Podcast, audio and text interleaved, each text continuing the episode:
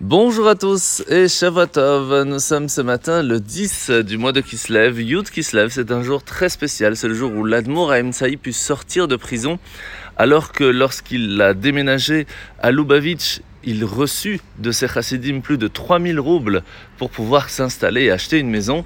Il utilisa cet argent pour que les juifs d'Eretz Israël puissent acheter un terrain, s'y installer et prospérer, à la place de l'utiliser pour lui. Quelques années plus tard, une personne trouva cette lettre de non-utilisation de cet argent de façon personnelle et changea dessus les numéros. Il écrit à la place 103, 104 000 roubles.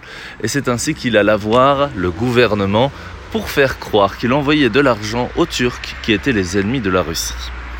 Alors l'Admour Tsaï fut envoyé en prison. Pendant tout le chemin de la prison, il fut traité avec beaucoup de respect. Il put même enseigner la Torah sur le chemin mais en fin de compte, c'est le 10 du mois de Kislev qui put sortir de prison, et donc c'est aujourd'hui. Alors le Tania de ce matin, nous sommes toujours dans le Kuntra Saharon, la dernière partie du Tania, où l'Anmour Azaken continue de nous expliquer que l'importance en fin de compte, c'est d'agir. Pas seulement d'avoir compris, compris, pas seulement de ressentir les choses, mais vraiment d'agir. Et c'est là qu'on doit quand même se poser une question. Ok, on comprend que faire une bonne action, c'est très important. Est-ce que étudier et comprendre ce qu'il faut faire est aussi important? Et la réponse est oui, parce que lorsque l'on sait ce qu'il faut faire, lorsqu'on étudie les lois de la Torah qui nous permettent de savoir ce que Dieu attend de nous, eh bien nous sommes sur le chemin pour y arriver.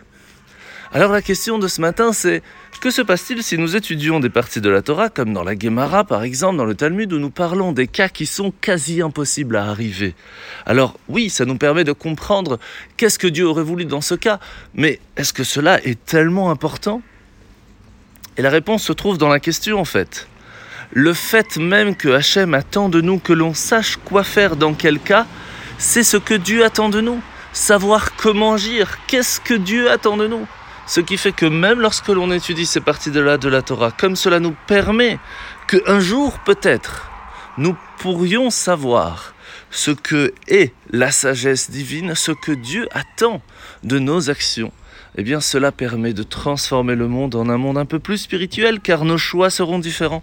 Et c'est exactement ce que nous devons faire au jour le jour. Alors nous sommes aujourd'hui dans la mise négative numéro 68. Pour un Cohen, par exemple, il est interdit de rentrer dans la partie sainte du temple sans aucune raison, sauf bien sûr s'il doit faire le service du temple. Mise négative numéro 165. Pour un Cohen, il est interdit de partir, quelle que soit la raison, alors qu'il est au milieu de son travail, même s'il reçoit un WhatsApp, il ne peut pas sortir. Mitzvah positive numéro 31. C'est la mitzvah de faire sortir toute personne qui n'est pas pure du temple.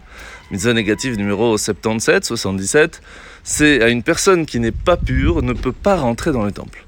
Mitzvah négative numéro 78, 78, une personne qui n'est pas pure, eh bien, ne peut pas rentrer pas seulement dans le temple, mais même juste à côté. À partir du moment où on rentre dans la partie qui s'appelle déjà le Harabaït, le mont du temple, il ne peut pas y aller.